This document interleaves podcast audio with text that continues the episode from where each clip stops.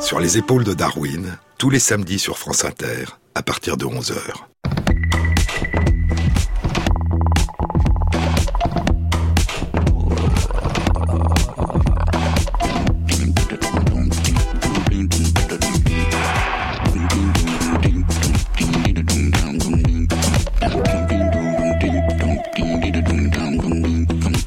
Bonjour à tous. Sur les épaules de Darwin, sur les épaules des géants. Se tenir sur les épaules des géants et voir plus loin, voir dans l'invisible, à travers l'espace et à travers le temps. Plonger notre regard dans le passé, découvrir des éclats de monde disparus, tenter de distinguer dans le merveilleux foisonnement de la diversité du vivant les liens invisibles qui tissent la trame de ces innombrables interactions. Tenter de découvrir les oscillations qui le parcourent en permanence, les dialogues, les alliances, les réseaux, les combats. Entrer lentement dans le paysage, comme dans un tableau impressionniste. Le contempler, le parcourir, en ressentir les innombrables vibrations. Il fut un temps où la compréhension de la nature pour les chercheurs européens impliquait des voyages vers de lointains continents. Il y avait un avant le voyage, il y avait le voyage, et il y avait un après, où se réinventait le voyage et le voyageur.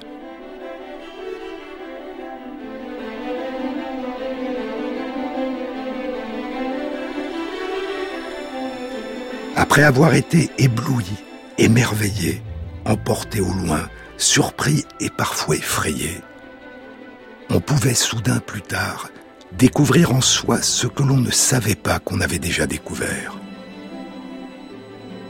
Nous avons vécu l'expérience, dit le poète T.S. Eliot. Nous avons vécu l'expérience, mais nous n'avons pas saisi la signification, et l'approche de la signification nous restitue l'expérience sous une forme différente.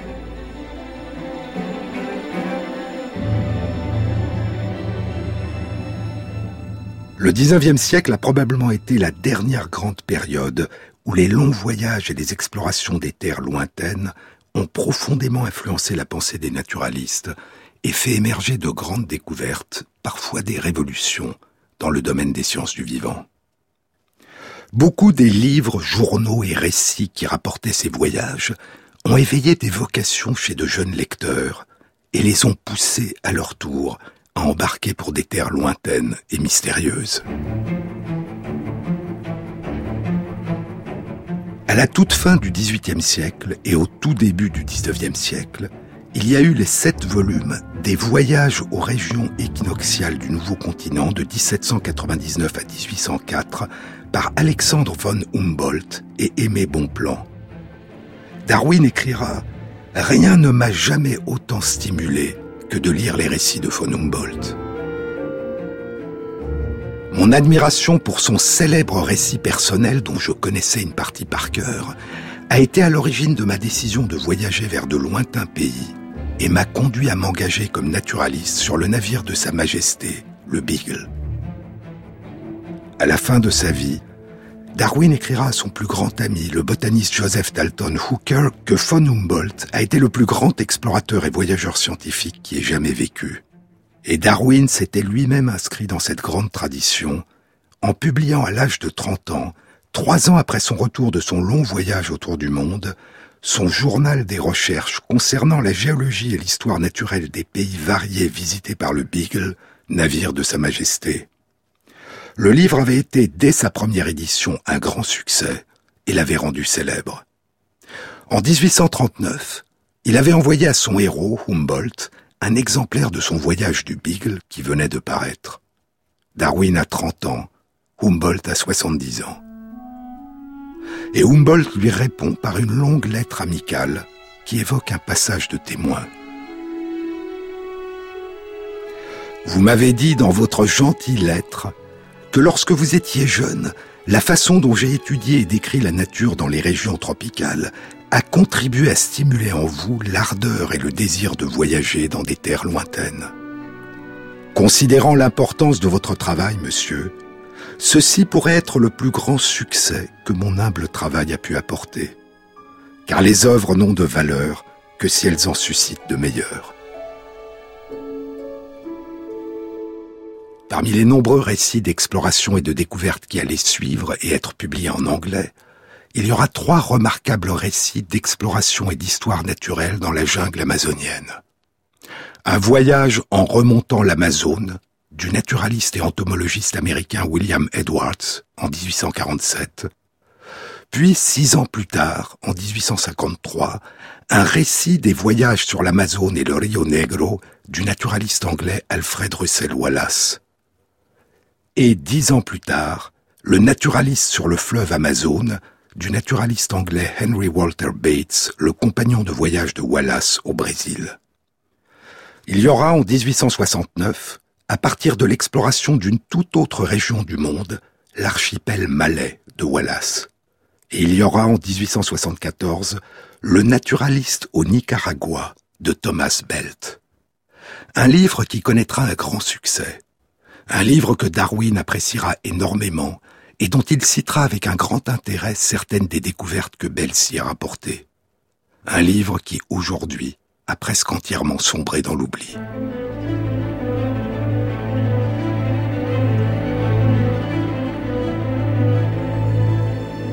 Thomas Belt était un ingénieur et géologue anglais. À l'âge de 20 ans, il a quitté l'Angleterre et est parti pour l'Australie. Un très long voyage en bateau une distance de 17 000 km à vol d'oiseau. C'était l'époque de la découverte de l'or en Australie, écrira plus tard son fils. Et après de nombreuses discussions, Thomas Belt et son frère ont rejoint le flot des aventuriers et se sont embarqués en 1852 pour le Victoria. L'État du Victoria, au sud-est de l'Australie, dont la capitale est la ville de Melbourne. La ruée vers l'or au Victoria avait débuté un an plus tôt, après la découverte de gisements d'or dans la région en 1851, trois ans après la ruée vers l'or qui avait eu lieu en Californie, de l'autre côté de l'océan Pacifique. Dans cette rude école des mines, poursuit son fils, dans cette rude école des mines d'or, il a acquis ses intuitions sur la formation de la croûte terrestre et sa connaissance pratique des minéraux qui lui ont été tellement utiles plus tard dans sa vie d'ingénieur des mines.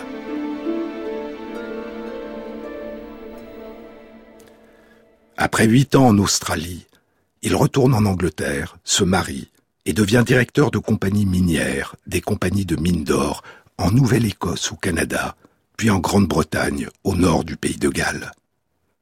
Il publie des livres et des articles de géologie. Puis, en 1868, il embarque pour le Nicaragua où il doit s'occuper des mines d'or de la compagnie Chontales Gold Mining. Thomas Belt n'est pas seulement un géologue respecté, spécialiste des gisements d'or et des âges glaciaires, il est aussi depuis longtemps un naturaliste amateur passionné. À l'âge de 22 ans, alors qu'il est depuis deux ans en Australie, il écrit Si le bonheur résulte du nombre d'émotions agréables qui occupent notre esprit, comme il est vrai que la contemplation de la nature qui fait toujours naître de telles émotions est l'une des grandes sources de bonheur. Quelle que soit la région du monde où le conduisait son travail, dit son fils, il se plongeait pour trouver repos et tranquillité dans les domaines des sciences naturelles auxquels le lieu était le plus propice.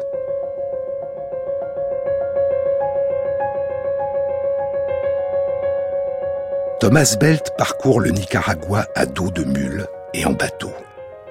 Il recueille et étudie des oiseaux, des papillons, des scarabées et des plantes qu'il décrit et qu'il envoie des naturalistes en Europe. Il demeurera quatre ans au Nicaragua.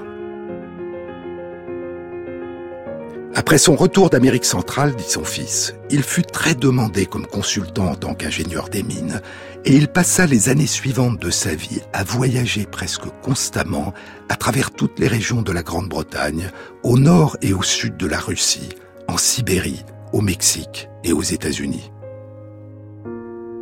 Et c'est durant l'un de ses séjours annuels au Colorado qu'il fut atteint d'une maladie soudaine et qu'il mourut le 21 septembre 1878, si jeune, à l'âge de 45 ans. Le naturaliste au Nicaragua.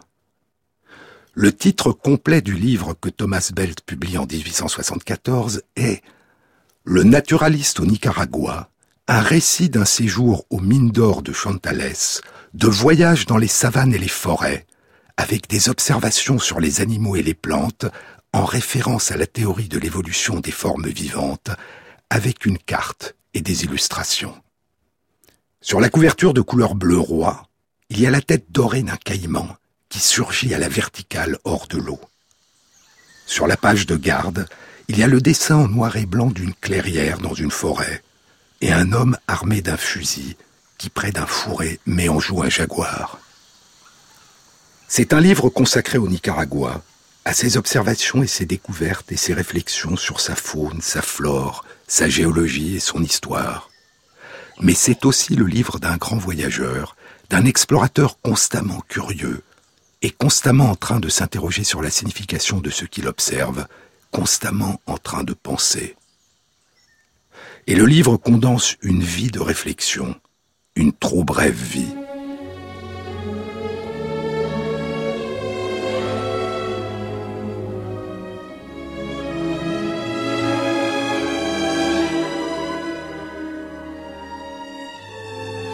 C'est ce que dit Thomas Belt dans la préface qu'il rédige à Nijni Novgorod, à l'ouest de la Russie.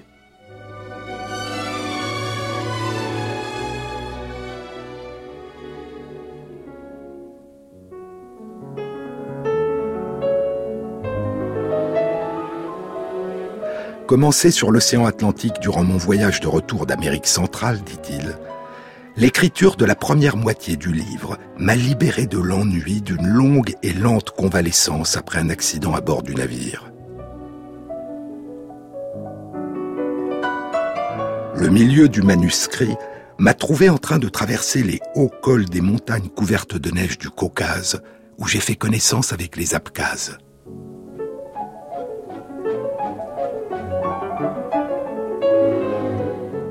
J'écris maintenant cette brève préface et le dernier chapitre de mon livre, En chemin à travers le continent vers les monts Oural et au-delà, vers le pays des nomades kirghizes et les lointains monts Altaï aux frontières du Tibet.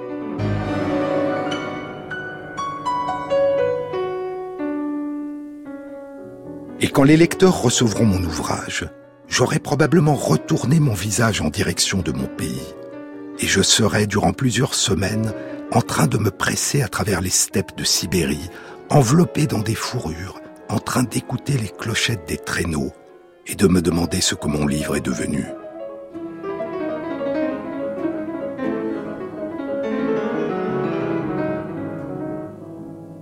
Il est plein de théories, mais je ne fais pas confiance aux théories qui ne sont pas fondées sur des faits.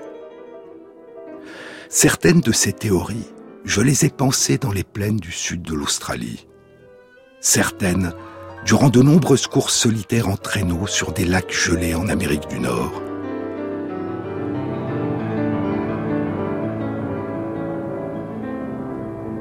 Certaines dans les grandes forêts d'Amérique centrale et d'Amérique du Sud.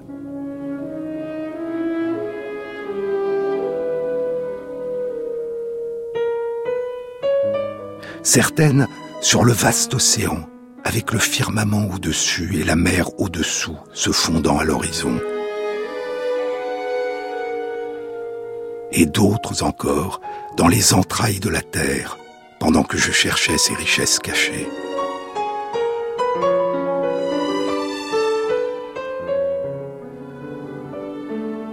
Ces pensées sont celles d'une vie entière, compressée dans un petit livre.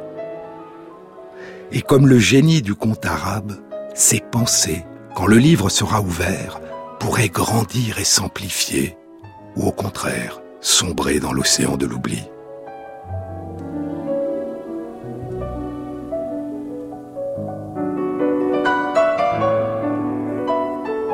Sur les épaules de Darwin, Jean-Claude Amezen sur France Inter.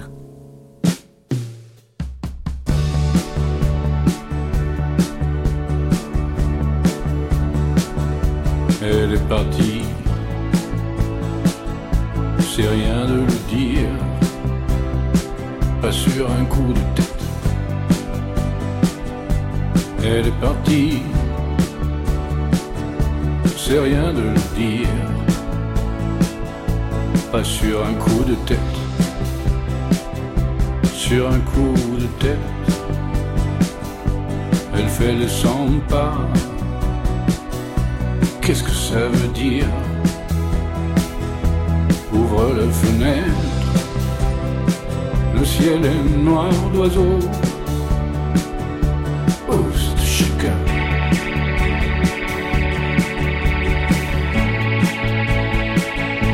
Oust, chica.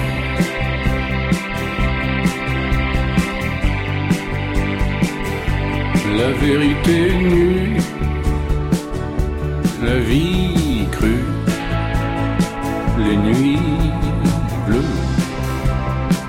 le bruit et la fureur, le ciel, le ciel a changé, il a changé de place. Oh.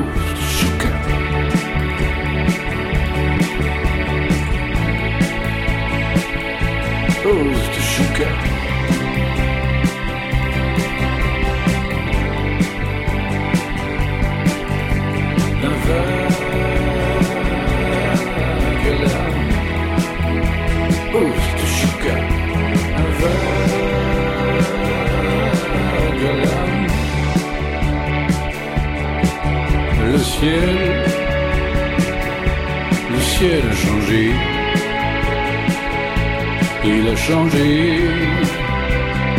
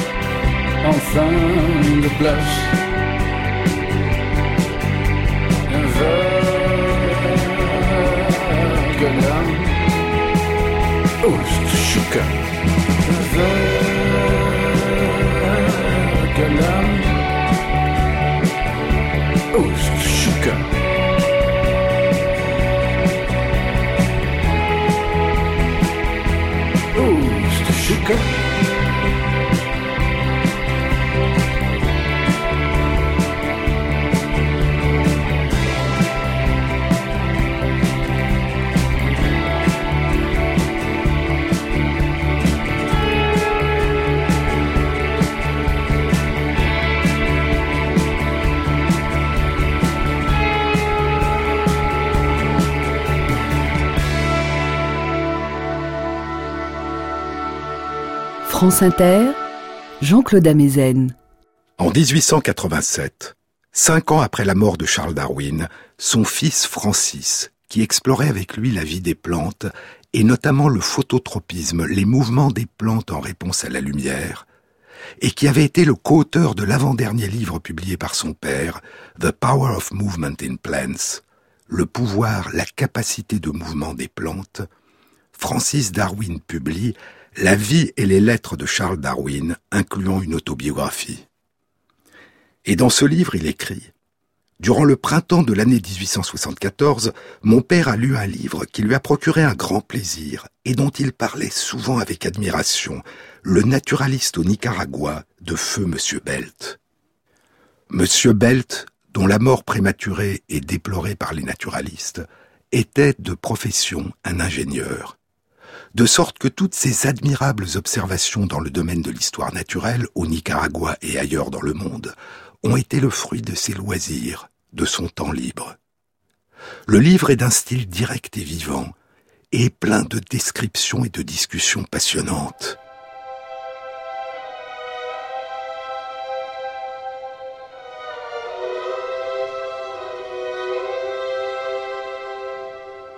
À propos de ce livre, poursuit Francis Darwin, mon père a écrit à Sir Joseph Dalton Hooker J'ai lu Belt et je suis ravi que vous l'aimiez autant.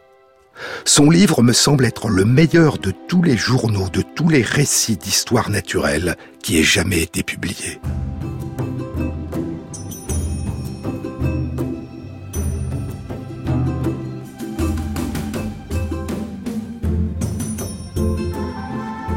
Dans Le naturaliste au Nicaragua, Thomas Belt exprime sa passion pour les phénomènes de mimétisme chez les insectes. Mimétisme des couleurs, des formes, mais aussi des comportements. Des phénomènes souvent spectaculaires et parfois d'une grande beauté. Des phénomènes qui passionneront Vladimir Nabokov un demi-siècle plus tard, en raison de leur splendeur, de leur dimension esthétique. Nabokov n'est pas seulement un artiste, l'un des grands écrivains du XXe siècle, il est aussi un naturaliste, un entomologiste, un chercheur passionné par les papillons, et notamment par les poliomatus, les bleus, les azurés. Naturaliste autodidacte, il collectionne les papillons depuis son enfance en Russie.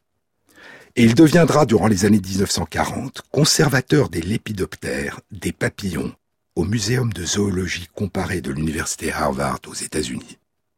Il publiera plus d'une vingtaine d'articles scientifiques, il découvrira des dizaines d'espèces inconnues de papillons, et l'une de ses grandes fiertés sera qu'on ait donné son nom à certaines espèces de papillons. Et ainsi, c'est à la fois en tant qu'entomologiste, passionné par les papillons, et en tant qu'artiste, que Nabokov est fasciné par le mimétisme. Les mystères du mimétisme, dit-il, exerçaient sur moi une attirance particulière. Ces phénomènes exprimaient une perfection artistique habituellement associée aux œuvres créées par l'homme. Quand une mythe ressemble à une guêpe par sa couleur et par sa forme, elle marche et bouge ses antennes aussi comme une guêpe et pas comme une mythe.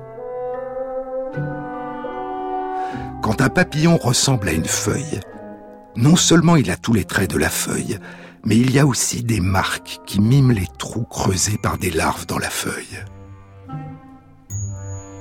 Je découvrais dans la nature, dit-il, les délices gratuits que je cherchais dans l'art. Tous deux étaient une forme de magie. Tous deux étaient des jeux, faits d'un entremêlement d'enchantement et d'illusion.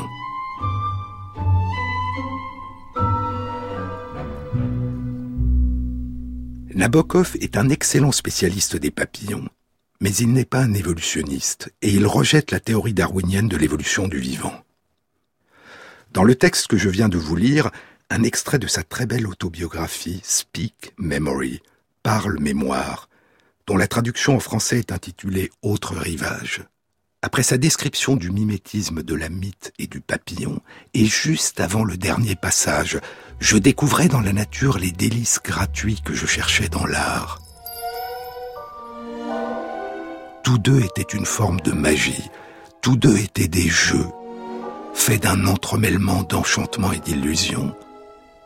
Il a écrit La sélection naturelle, au sens darwinien du terme, ne pourrait pas expliquer la miraculeuse coïncidence entre cette imitation d'aspect et cette imitation de comportement, et on ne pourrait pas non plus faire appel à la théorie de la lutte pour l'existence, quand un moyen de protection est poussé à un degré de mimétisme, d'une subtilité, d'une exubérance et d'un luxe tel qu'il dépasse de loin la capacité de discrimination d'un prédateur. En d'autres termes, pour Nabokov, cette forme de mimétisme était trop parfaite. Cet art du mimétisme, cette forme de magie, était trop parfait pour avoir émergé et évolué à la suite d'une série de petites modifications aléatoires et d'adaptations successives à l'environnement. C'était le même type de scepticisme que Darwin avait discuté dans l'origine des espèces à propos d'une apparente impossibilité qui concernait l'émergence progressive d'une autre forme de perfection, la perfection de l'œil. Que l'œil, dit Darwin, avec tous ces raffinements qui permettent l'ajustement de la focalisation de la vision à différentes distances, qui permettent l'entrée de différentes quantités de lumière et la correction des aberrations sphériques et chromatiques. Que l'œil ait pu être formé par la sélection naturelle semble, je le confesse librement, absurde au plus haut degré. Mais la raison me dit que, s'il peut être démontré qu'il existe de nombreuses gradations qui peuvent faire émerger à partir d'un œil simple et imparfait un œil complexe. Chaque degré d'évolution étant utile à l'être vivant qui le possède, ce qui est certainement le cas. Si de plus il arrive que l'œil varie et que les variations soient héritées, ce qui est vraisemblablement le cas. Et si de telles variations s'avèrent utiles à un quelconque animal durant les conditions changeantes de sa vie dans des environnements changeants, alors La difficulté de croire qu'un œil parfait et complexe puisse être formé par la sélection naturelle, bien qu'insupportable à notre imagination, ne devrait pas être considérée comme incompatible avec ma théorie.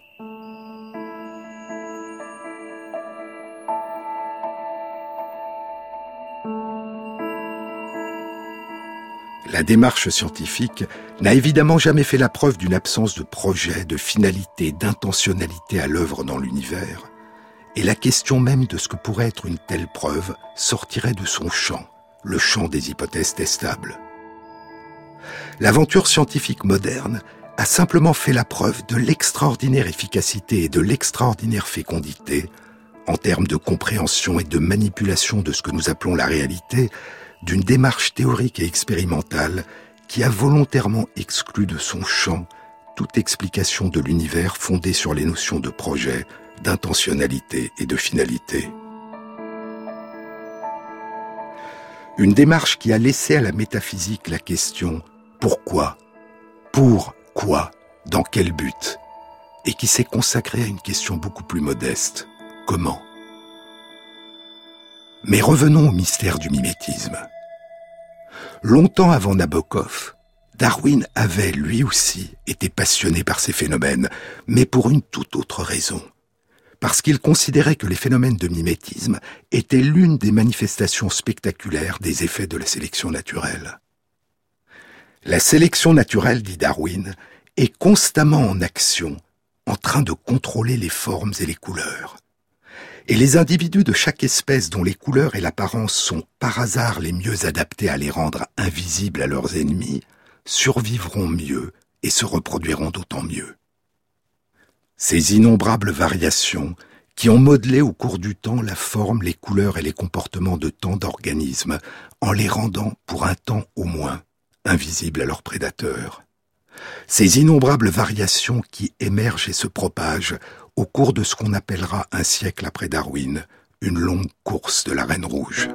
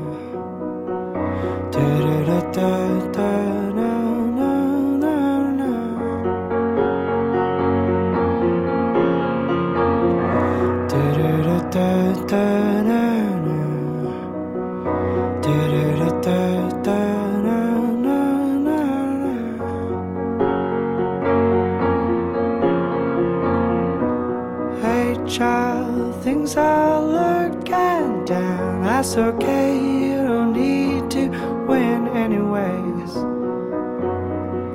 Don't be afraid, just eat up all the gray, and it will fade away.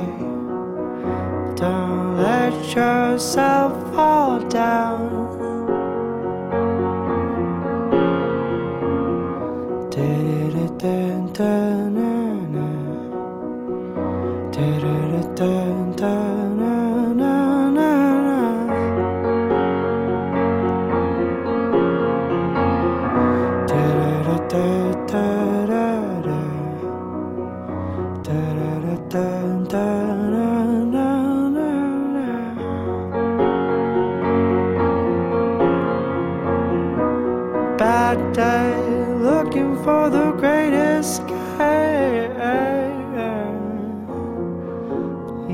Bad day, looking for the greatest great escape.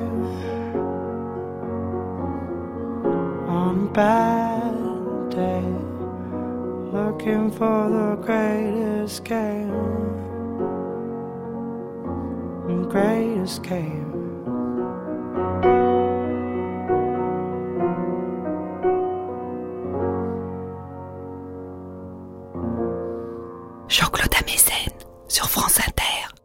La théorie de la Reine Rouge a été proposée en 1973 par l'évolutionniste Leigh Van Valen.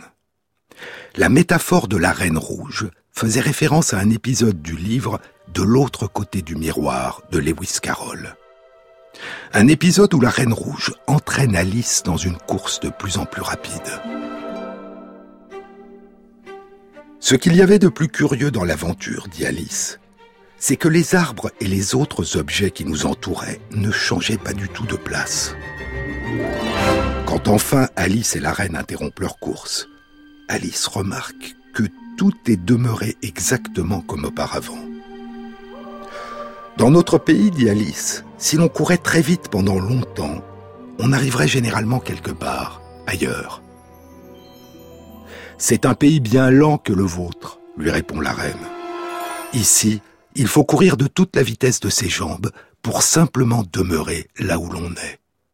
Van Valen propose que la raison majeure pour laquelle certaines modifications héréditaires qui surviennent par hasard et les potentialités nouvelles qu'elles confèrent aux organismes, que la raison majeure pour laquelle elles se propagent et se répandent de génération en génération n'est pas obligatoirement qu'elles apportent aux organismes une amélioration qualitative intrinsèque.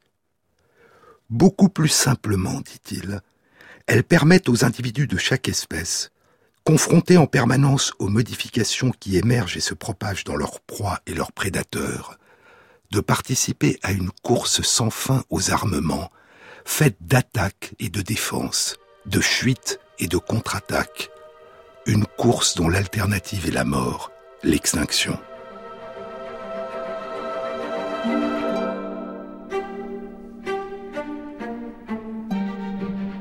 Mais la longue course de la Reine Rouge entre les proies et les prédateurs n'est pas faite uniquement de l'émergence par hasard, puis de la propagation d'armes, de défense, de contre-attaques dans des confrontations réelles, dont l'issue se joue dans des combats en termes de vie ou de mort.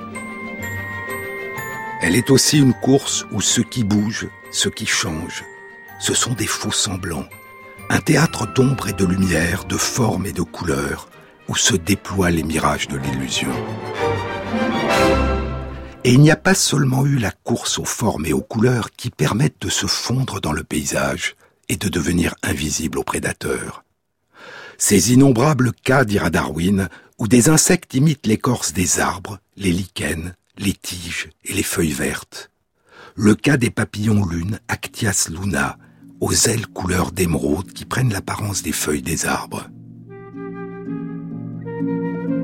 Ou encore, en dehors du monde des insectes, les hippocampes qui ressemblent à des algues flottant dans la mer.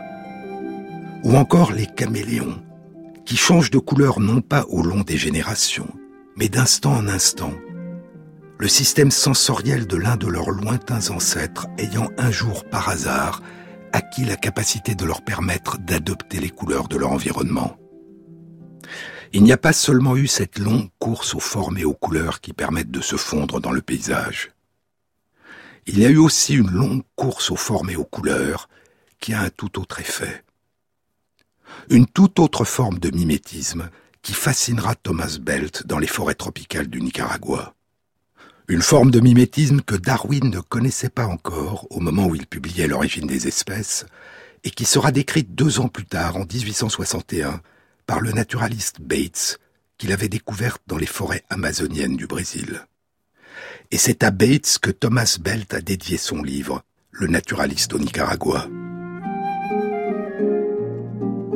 À Henry Walter Bates, dont l'admirable ouvrage Le naturaliste sur le fleuve Amazone a été mon guide et mon modèle, je dédie mon livre en marque de respect et d'amitié.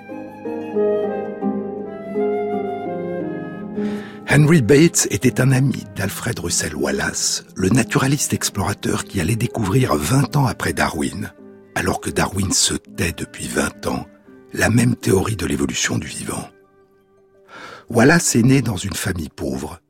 il est autodidacte et a quitté l'école à l'âge de 14 ans pour travailler. Et comme Wallace, Bates a quitté l'école très tôt, à l'âge de 13 ans. Ils se rencontrent, découvrent qu'ils partagent la même passion et qu'ils sont tous deux d'excellents naturalistes amateurs. Et en 1848, Bates a 23 ans, Wallace 25 ans, ils décident de partir ensemble au Brésil dans la forêt amazonienne pour rassembler des données, écrit Wallace à Bates, qui pourraient permettre de résoudre le problème de l'origine des espèces. Cela fait dix ans que Darwin a résolu le problème et l'a consigné dans ses carnets secrets.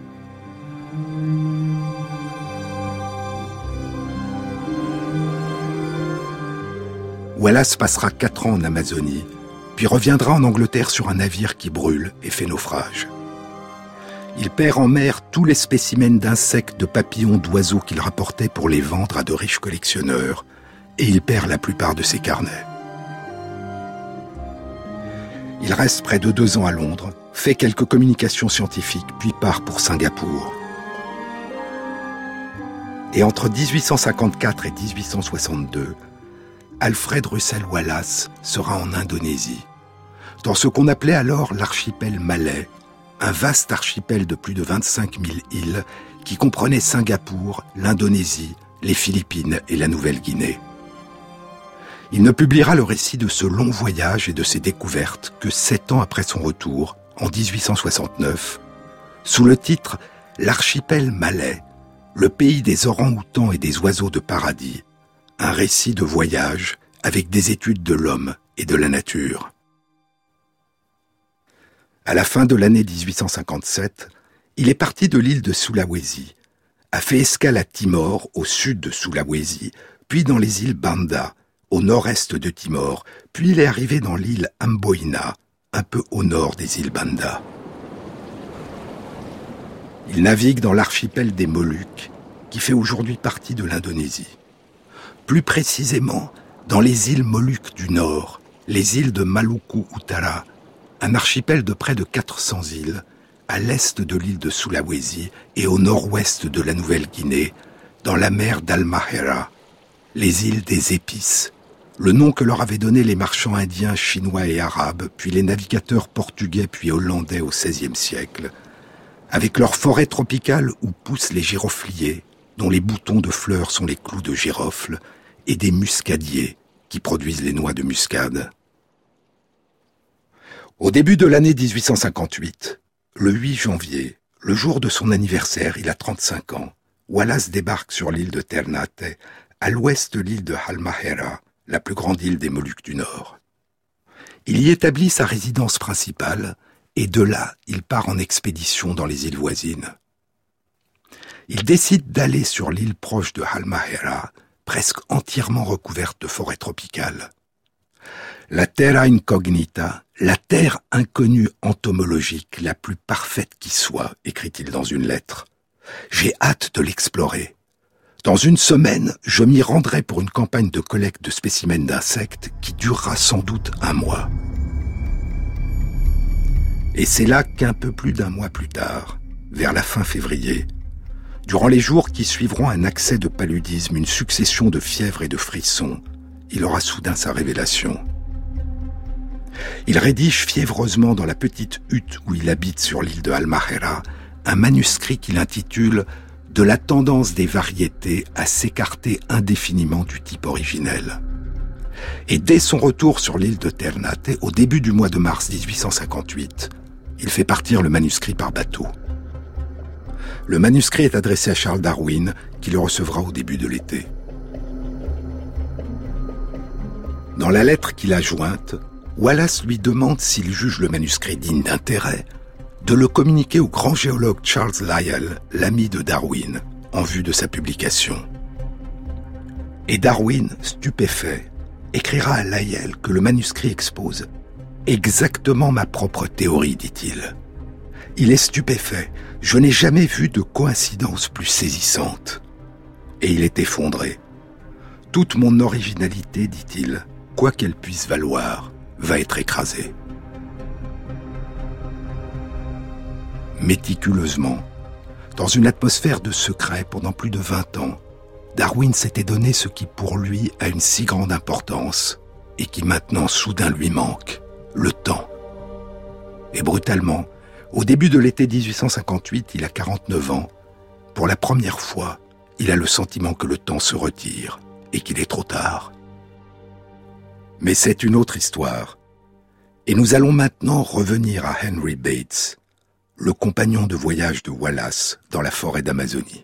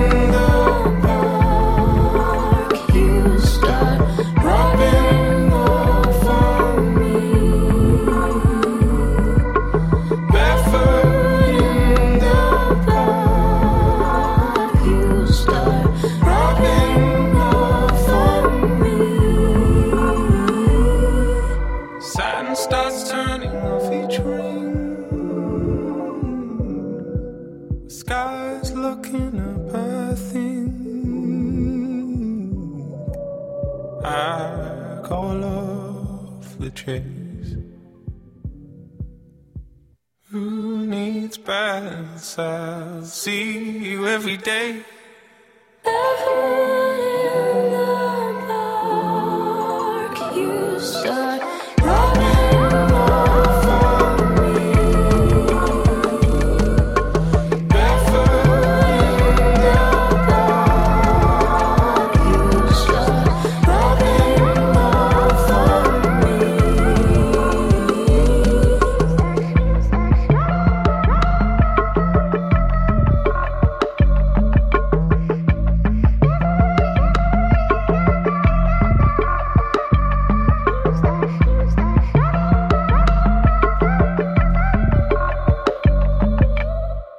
Inter, sur les épaules de Darwin, Jean-Claude Amezen. Quand Wallace envoie d'Indonésie son manuscrit à Darwin, Bates est toujours en Amazonie. Il restera en tout 11 ans en Amazonie. Il y découvrira près de 8000 espèces d'insectes encore inconnues, dont plusieurs centaines d'espèces de papillons. À son retour en 1859, l'année de la publication de l'origine des espèces, il enverra son immense collection d'insectes sur trois bateaux différents pour éviter la catastrophe qu'avait subie la collection de Wallace. Et deux ans plus tard, en 1861, il présentera une communication à la Société linéenne de Londres qui sera publiée sous un titre relativement obscur. Une contribution à une faune d'insectes dans la vallée d'Amazonie, Lepidoptera heliconidae. Darwin s'intéressait à l'émergence et à la propagation des formes et des couleurs qui permettent de se fondre dans le paysage, de se camoufler et de devenir invisible aux ennemis. Bates, lui, avait découvert un tout autre type de mimétisme. Des formes et des couleurs qui s'affichent, qui annoncent et proclament un danger en trompant le prédateur. Bates avait découvert dans les forêts amazoniennes du Brésil que les papillons et l'iconidés, décorés de couleurs très voyantes, n'étaient presque jamais attaqués par les oiseaux, les libellules ou les lézards qui se nourrissaient de papillons. Les héliconidés, qui se nourrissent de plantes contenant des toxines, deviennent eux-mêmes de ce fait toxiques pour leurs prédateurs. Et Bates proposera, comme Wallace avant lui, que l'existence des couleurs voyantes des héliconidés permettait à leurs prédateurs d'apprendre à les éviter.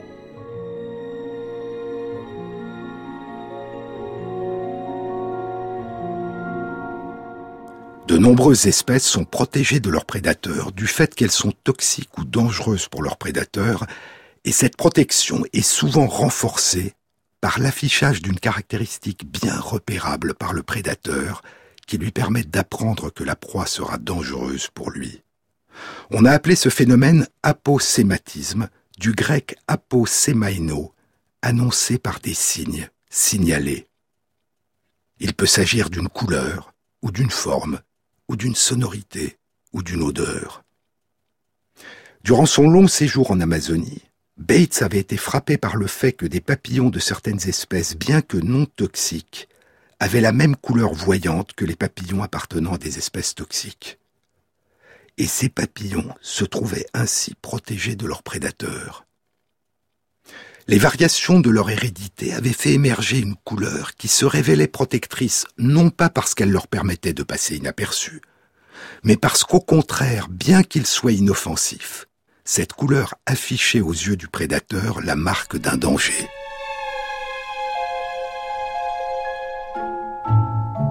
Il s'agit non pas, comme dans la fable de La Fontaine, d'un loup déguisé en agneau, mais d'agneau déguisé en loup. C'est le cas des dessins d'yeux de prédateurs sur les ailes des papillons, de la couleur rouge éclatante des grenouilles vénéneuses d'Amérique du Sud, qui part aussi de nombreuses espèces non vénéneuses et est perçue par les prédateurs comme un danger.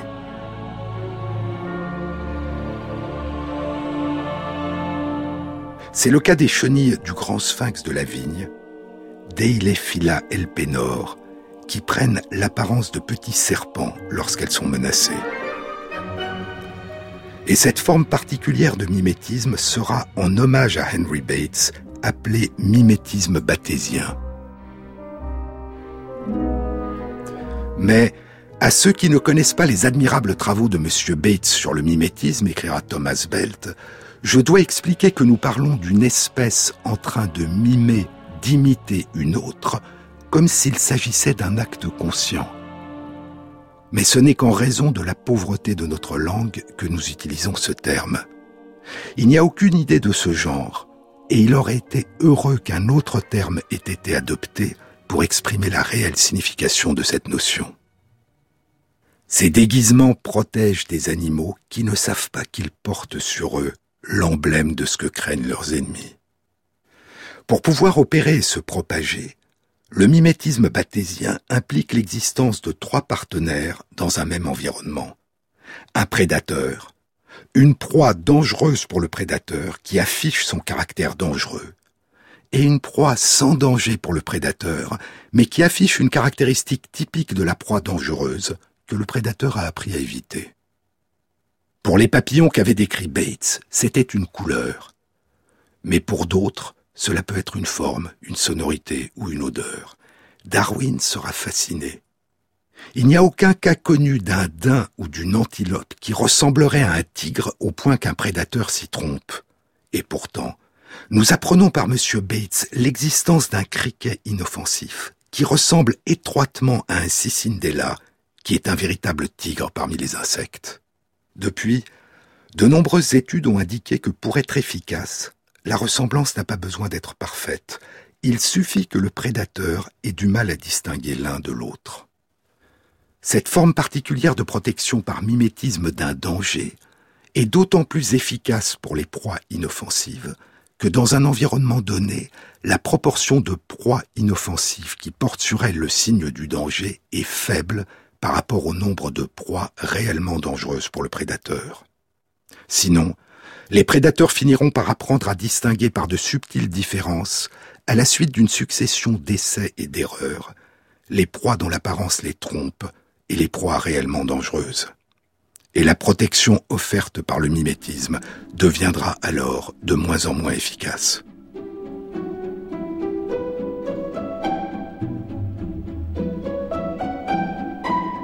Il n'y a pas que les proies déguisées en prédateurs, il n'y a pas que des agneaux déguisés en loups, il y a aussi, comme dans la fable de La Fontaine, des loups déguisés en agneaux. Des araignées dont l'apparence ressemble à celle de fourmis inoffensives, des araignées qui approchent leur proie sans que celle-ci ne sente le danger. Mais revenons à Thomas Belt, à son livre Le naturaliste au Nicaragua. Les ressemblances qui ont un effet protecteur sont si nombreuses et si répandues chez les insectes, dit Belt, et elles ont été si bien décrites par Bates et par Wallace, que je vais seulement mentionner quelques-uns des exemples les plus remarquables que j'ai pu observer et qui n'ont pas été décrits par d'autres auteurs. S'il est passionné par les phénomènes de mimétisme chez les insectes et s'il contribue à leur description, il n'en est pas un découvreur. Dans ce domaine, Belt suit les traces de Bates et de Wallace. Mais Thomas Belt a fait deux grandes découvertes qui sont passées à la postérité, même si son nom aujourd'hui n'est plus connu que de certains biologistes. Et ces deux grandes découvertes qu'il rapporte dans son livre concernent des modes de vie jusque-là inconnus des fourmis. Cette histoire commence à Santo Domingo, le petit village de 200 habitants dans la province de Chontales, qui est le quartier général de la compagnie de mines d'or qu'il doit diriger. Au milieu d'une grande forêt, dit-il, presque au centre du pays, entre l'océan Atlantique et l'océan Pacifique. Cette histoire commence au chapitre 5 de son livre, et nous la découvrirons dans une prochaine émission.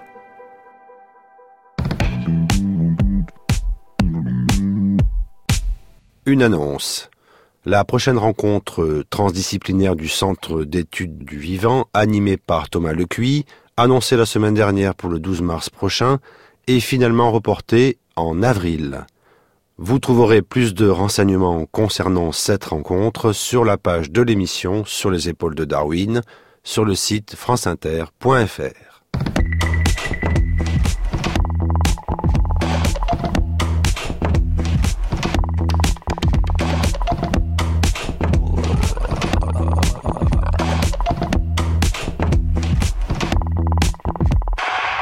Cette émission a été réalisée par Christophe Imbert, avec à la prise de son Maxime Ingrand, au mixage Mathias Alléon et Jean-Baptiste Audibert pour le choix des chansons.